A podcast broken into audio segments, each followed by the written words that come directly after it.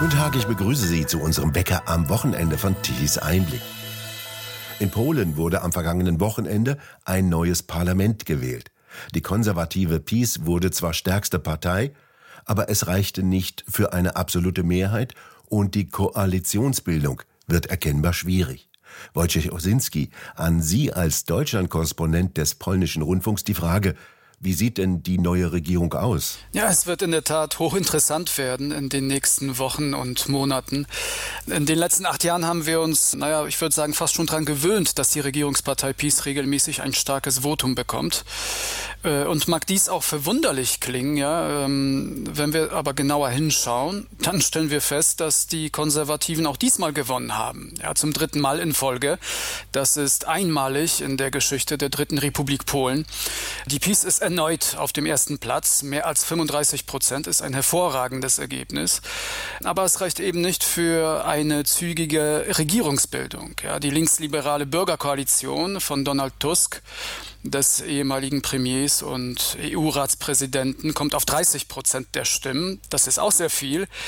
Ähm, jedoch sollten wir uns daran erinnern, dass er eine sehr schwierige Koalition eingehen müsste. Nicht wahr? Schauen Sie, hier in Deutschland regiert seit zwei Jahren eine Dreierkoalition, SPD, FDP, Grüne die auch viele Schwierigkeiten hat, deren Regierungsarbeit auch permanent von Fraktionsfäden gestört wird. In Polen wäre es aber kein Dreierbündnis, das Tusk seinen Wählern als ein solches zu verkaufen versucht, sondern wir hätten es hier mit einem überaus heterogenen Gebilde zu tun. Allein in der Bürgerkoalition stehen sich die äh, wirtschaftsliberale Nowoczesna und die linksextreme äh, Initiativa Polska gegenüber, die teilweise völlig andere Interessen vertreten. Dann gibt es äh, in dieser explosiven politischen Mischung äh, noch die polnischen Grünen, ja, deren Anführer nur den wenigsten Polen bekannt sind sind. Außerdem die Bauernbewegung Agro-Unia, die auch erst seit äh, zwei, drei Jahren existiert. Und dies ist nur das Bündnis von Tusk. Ja, also er muss ja, um als Zweitplatzierte an die Macht zu gelangen, noch eine Koalition mit dem sogenannten Dritten Weg eingehen. Äh, Trzecia Droga, das ebenso ein Bündnis aus zwei Parteien ist, der PSL und Polska 2050 den äh, selbst erklärten Parteien der Mitte sozusagen. Und der dritte Koalitionspartner wäre die neue Linke, die obendrein ebenfalls aus mehreren Gruppierungen entstanden ist, aus den Parteien Razem, SLD und Wiosna. Da haben sowohl äh, graumelierte Postkommunisten als auch LGBT-Aktivisten äh, Platz gefunden, ja, die einst von jenen Kommunisten bekämpft wurden. Ja, insgesamt kommen wir, glaube ich, auf äh, 12 bis 14 Gruppierungen. Kurzum, es ist eine interessante Zeit die uns erwartet, vorsichtig ausgedrückt. Allein die Diskussion um die Vergabe der Ministerposten, ja, könnte viele Wochen dauern, nicht wahr? Es ist auch völlig unklar, wem der, ich sag mal, ersehnte Sessel des Regierungschefs in einer solchen Koalition zufiele. Es muss nicht Tusk sein, ja, sondern ein jüngerer, wie zum Beispiel der PSL-Chef Władysław Kosiniak-Kamysz oder etwa eine Frau, ja, wir wissen es nicht. Äh, jede dieser Formationen wird äh, ihre Forderungen stellen, das ist klar. Wir sollten allerdings auch nicht zu voreilig sein mit Kommentaren oder mit irgendwelchen Prognosen bezüglich der Regierungsbildung, denn ich möchte daran erinnern, dass die PiS immer noch die Wahlen gewonnen hat nicht wahr? Und im Warschauer Namiestnikowski-Palast äh, nach wie vor ein Präsident sitzt, der einst dieser Partei angehörte, Andrzej Duda, ja, dessen Amtszeit erst in zwei Jahren zu Ende geht. Aber es geht nicht einmal um seine frühere Parteizugehörigkeit, äh, muss ich ganz ehrlich sagen. Als ausgebildeter Jurist kennt er die polnische Verfassung. Naja, und wird vermutlich erst einmal dem Wahlsieger den Auftrag zur Regierungsbildung erteilen, folglich dem bisherigen Premierminister Mateusz Morawiecki.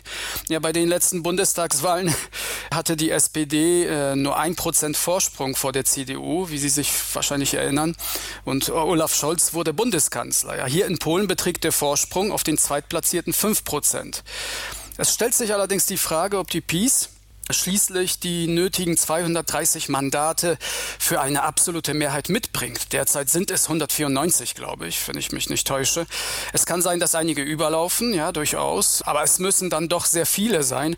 In der Bauernpartei PSL sind einige Christdemokraten, die einer Koalition mit der Peace nicht abgeneigt wären, die zum Beispiel den antiklerikalen Neigungen eines linken Koalitionspartners kritisch gegenüberstehen. Und auf lokaler Ebene gibt es tatsächlich solche Koalitionen, nicht wahr? Möglich ist ebenso eine konservative Minderheitsregierung und irgendwann Neuwahlen. Es wird ein Treffen geben, wie wir jetzt gehört haben, Ende Oktober. Äh, Andrzej Duda wird im Präsidentenpalast äh, die Vertreter aller vermeintlich siegreichen Parteien einladen. Jeder hat sich zum Sieger erklärt sozusagen.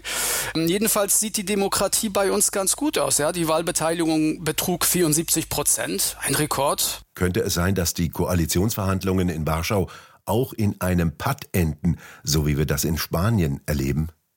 Ja, wir erleben das jetzt mit Feijo und Sanchez, die sozusagen jetzt seit Monaten äh, sich darüber austauschen, wer die Macht übernehmen wird, ob ein äh, nach vielen, vielen Jahren ein Machtwechsel äh, herbeigeführt wird und in Spanien endlich mal wieder die Partido Popular die Macht übernimmt.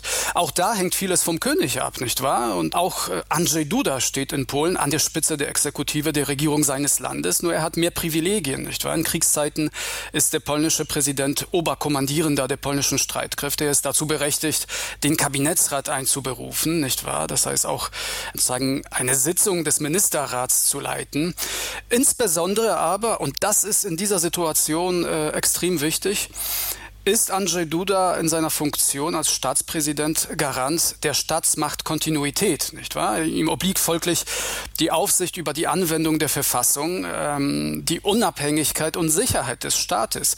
Und die Verfassung sieht in der derzeitigen Situation nach den Parlamentswahlen gewissermaßen drei mögliche Schritte vor. Zunächst wird Andrzej Duda zeitnah den Termin für die, also nach diesem äh, Treffen mit allen Vertretern der Parteien die an der Parlamentswahl teilgenommen haben, wird er auch den Termin für die erste Sitzung des sich neu konstituierenden Sejms festlegen. Und dafür hat er 30 Tage Zeit, die er sich jetzt unter uns gesagt vermutlich auch lassen wird.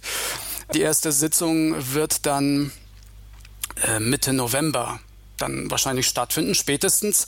Dann wird sich sozusagen äh, der neue Sejm und der neue Senat äh, konstituieren. Dann wird Ministerpräsident Morawiecki zunächst sein Amt niederlegen, wobei er bis zur neuen Regierungsbildung kommissarisch sein Amt weiter ausfüllt. Ähm, anschließend ernennt äh, der Staatspräsident einen neuen oder alten Kandidaten, wenn es wieder Morawiecki sein sollte, für das Amt des Regierungschefs, der innerhalb von 14 Tagen eine Erklärung abgeben und vor allem, und das ist das Wichtigste, von der Mehrheit des Sejms unterstützt werden muss. Also sozusagen ein Vertrauensvotum erhält. Also viel, viel liegt dann beim Parlament Land, wo die äh, sozusagen linksliberale Koalition derzeit eine Mehrheit hat. Wenn das aber nicht klappt, aus welchen Gründen auch immer, wenn da aus dieser Koalition einzelne ähm, Akteure ausbrechen, liegt die Entscheidungsmacht wieder beim Präsidenten, ja, der zügig eine Regierung bestimmen muss. Klappt auch dies nicht, müssen Neuwahlen ausgeschrieben werden. Äh, vermutlich wird das aber auch nicht so weit kommen, nicht wahr? Polen kann man ja als einen wirtschaftlichen Fels in der Brandung der EU bezeichnen. Dem Land geht es wirtschaftlich hervorragend. Was war denn der Grund für viele Polen, die Linken zu wählen, die ja an diesen Grundfesten rütteln wollen? Naja, äh, ich würde sagen, in der polnischen Wirtschaftspolitik läuft nicht alles falsch. Alle sagen immer, trotz des Ukraine-Kriegs halten wir uns überm Wasser und so weiter.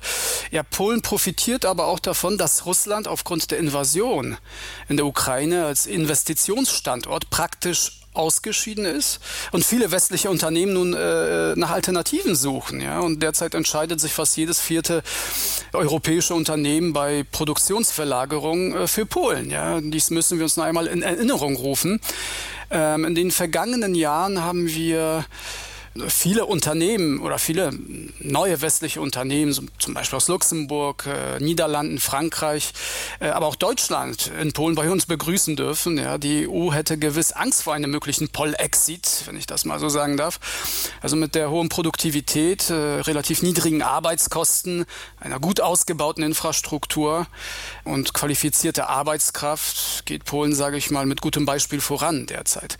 Und nach Angaben der polnischen Nationalbank investieren die westlichen Unternehmen äh, die bei uns erzielten Gewinne auch wieder in Polen. Das heißt, Vieles läuft hervorragend, gerade auch in den deutsch-polnischen Wirtschaftsbeziehungen.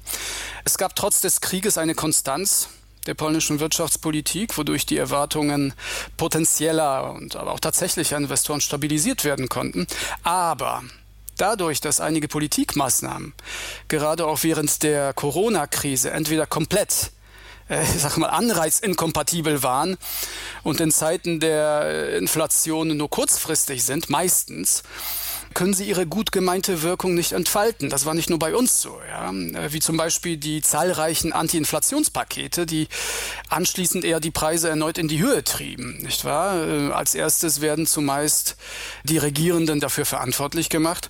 Äh, dann drohte Polen 2022, vor gut einem Jahr, in eine Energiekrise zu entgleiten, die, Gott sei es gedankt, ausblieb.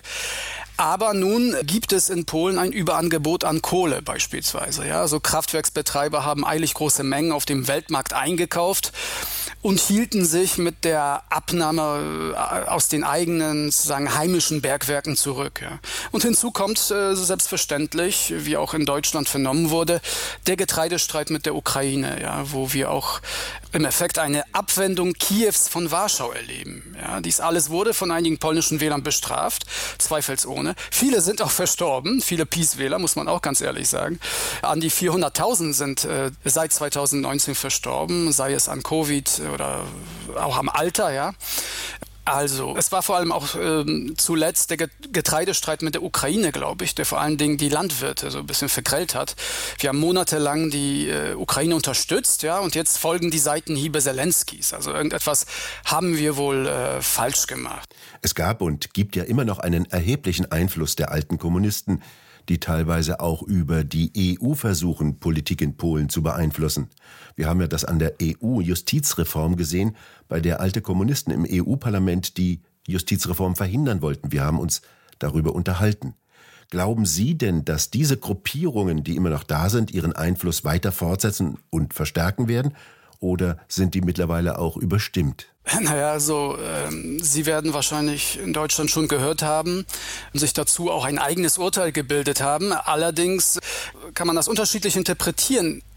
Und ich will es auch gar nicht bewerten, aber Donald Tusk ist zweifellos der verlängerte Arm äh, Brüssels in Polen. Er hat ja versprochen, dass die bislang blockierten Gelder aus dem Wiederaufbaufonds einen Tag nach den Wahlen sofort fließen würden, wenn er eine Mehrheit habe.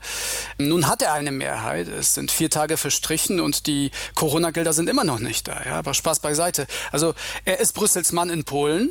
Und dank der polnischen Postkommunisten übrigens, die im EU-Parlament sitzen, daran besteht kein Zweifel. Interessant ist auch seine Wandlung vom überzeugten Christdemokraten zum linken Verfechter des Schwangerschaftsabbruchs ja, und schließlich einem Politiker, der, wie Sie bereits richtig hingewiesen haben, der mit solch hartnäckigen Kommunisten wie Andrzej Rosenek gemeinsame Sache macht. Ja, der seine Liebe zu Jerzy Urban, dem einzigen Pressesprecher Jaruzelskis, sowie auch seine Putin-Faszination nicht einmal verheimlicht. Ja. Die PIS-Regierung musste ja seit acht Jahren gegen einen enormen Druck ankämpfen, ja, der von heimischen linken Zuträgern und ja, dubiosen ausländischen Medien gezielt gefördert wurde, wenn Morawiecki weiter regieren wird. Denn äh, dieses Szenario ist auch immer noch möglich. Dann werden diese Angriffe natürlich kaum abnehmen in der EU, ja, und auch in der Opposition. Wenn es aber tatsächlich zu einem Machtwechsel käme, dann äh, wird es zwar zunächst ruhiger, aber auch nur aus dem Grund, weil Tusk sämtliche Direktiven der EU erfüllen wird. Ja, einer EU, in der die deutsche, zugegebenermaßen auf eine Föderalisierung der Gemeinschaft hinarbeitende Ampelregierung den Ton angibt. Ja. Und Berlin und Brüssel gefällt es nun mal nicht, dass Polen seit Jahren versucht, sein Rechtssystem zu reformieren, das noch vornehmlich von postkommunistischen Juristen dominiert wird. Ja, dürfen wir nicht vergessen. Es gefällt ihnen nicht, dass in Polen in einigen Jahren die ersten Atomkraftwerke ans Netz gehen, dass die Vereinigte Rechte einen großen Flughafen baut, ja, der für andere europäischen Staaten zur Konkurrenz werden könnte, dass ein Containerhafen ins, äh, in Świnoujście, also im Swinemünde entsteht oder eben dort äh, äh, vor kurzem ein Tunnel entstanden ist, ja, der die Insel Usedom noch effizienter mit Polen verbindet. Ja. Die Peace hatte ja in den vergangenen Jahren ja viele solche Großprojekte ins Leben gerufen und auch teilweise viel geleistet. Junge Familien und auch Ältere in den Städten sowie dem ländlichen Raum haben eine spürbare finanzielle Entlastung erfahren. Ähm, die Hilfe für die ukrainischen Soldaten und Flüchtlinge, die Repolonisierung der Medien, wie es so schön heißt. Und dies alles in Zeiten der Pandemie, Inflation und Energiekrise. Ich finde, das wurde einfach viel zu selten gewürdigt, ja, auch im Westen. Ähm, unter den Konservativen schon, ja, zugegebenermaßen. Äh, die wirtschaftliche Entwicklung, ja, so die Auflehnung gegen die Gender-Ideologie oder etwa die Aufstockung der polnischen Armee, das sind ja alles Verdienste, nicht wahr? Und wenn Tusk regiert oder regieren wird, ähm, wird es von all diesen Zielen eine gewisse Abkehr geben. Ja? Er, hat, er hat ja schon angekündigt, einige Projekte streichen zu wollen, wie zum Beispiel den Bau des zentralen Flughafens. Ja?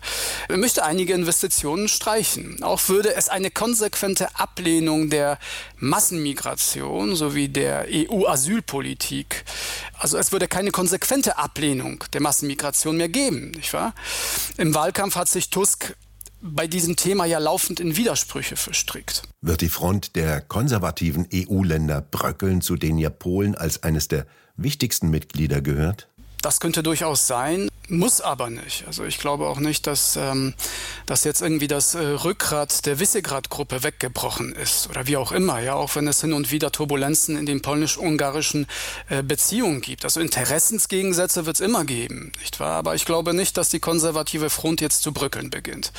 Schade, dass äh, zu den größten Wahlverlierern in Polen die Konföderatia gehört, nicht wahr? Ich glaube, dass diese Partei, die ja auch konservativ ist und, und äh, weitaus wirtschaftsliberaler und ich würde mal sagen unternehmerfreundlicher ist als die Peace, die ja eher so christsozial ausgeprägt ist, dass sie es wirklich nicht in den Sejm geschafft hat, ja, die Konföderatia. Äh, ich glaube, sie hat die nötigen Punkte im Wahlkampf finnisch gelassen. Äh, deren Anführer Krzysztof Bosak hat mehrmals angedeutet, dass er niemals eine Koalition mit der PO einginge, also mit Donald Tusk. Dann kam ans Tageslicht äh, zwei Tage vor der Wahl, dass der Chef der obersten Kontrollkammer, Marian Banasch, äh, zwischen der PO und Konföderatia vermittelt habe. Ja, dies wird noch zu klären sein. Da hat, glaube ich, aber die Konföderatia äh, einige Stimmverluste erlitten. Äh, dieser Skandal wurde wahrscheinlich auch von der Peace öffentlich gemacht, ja, äh, die zwar damit einen politischen Gegner geschwächt, aber ebenso einen möglichen Koalitionspartner verprellt und ausgeschaltet, sich also um die nötige, um die nötige Mehrheit gebracht hat. Ja. Vielleicht ist die Konföderation aber auch, die ja im Grunde genommen ebenso ein Parteiverband aus unterschiedlichen liberal-konservativen Gruppierungen ist, vielleicht ist sie selbst für diese Verluste verantwortlich. Ähm, manche Politiker dieser äh, Formation mögen in Deutschland bekannt sein, beispielsweise der alternde Janusz Korwin-Mikke etwa. Er erregt immer wieder mit Provokationen Aufsehen, meint zum Beispiel, dass Frauen und Rentnern das Wahlrecht entzogen werden sollte und so weiter. Ja, die prorussische Haltung eines eines Grzegorz Braun wird ebenso nicht unweigerlich zu einem Wahlerfolg beigetragen haben. Und Sławomir Menzen, neben Bossack einer der Anführer der Konföderatia, ist im Wahlkampf zuweilen allzu selbstsicher aufgetreten, mit irgendwelcher Zigarre und falschen Geldscheinen und so.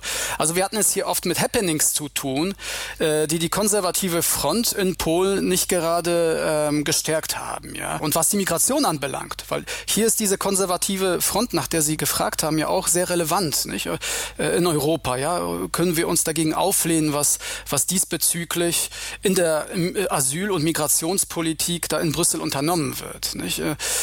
Und da glaube ich, dass eine linksliberale, von Tusk angeführte Regierung keinen sinnvollen Beitrag dazu leisten wird. Also zu Beginn behauptete Tusk, der neue Zaun äh, an der polnisch-belarussischen Grenze sei überflüssig. Ja, dann beklagte er wiederum, er sei allzu durchlässig.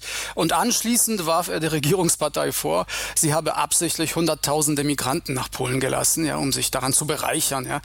Der sogenannte Visaskandal zum Beispiel, ja, der von der Opposition zu einer Staatsaffäre äh, auf aufgeblasen wurde, war auch nicht der von ihr erhoffte radikale Umbruch in den Umfragen. Ja, es waren nur ich sage nur in Anführungszeichen, einige hundert verkaufte Wiesen.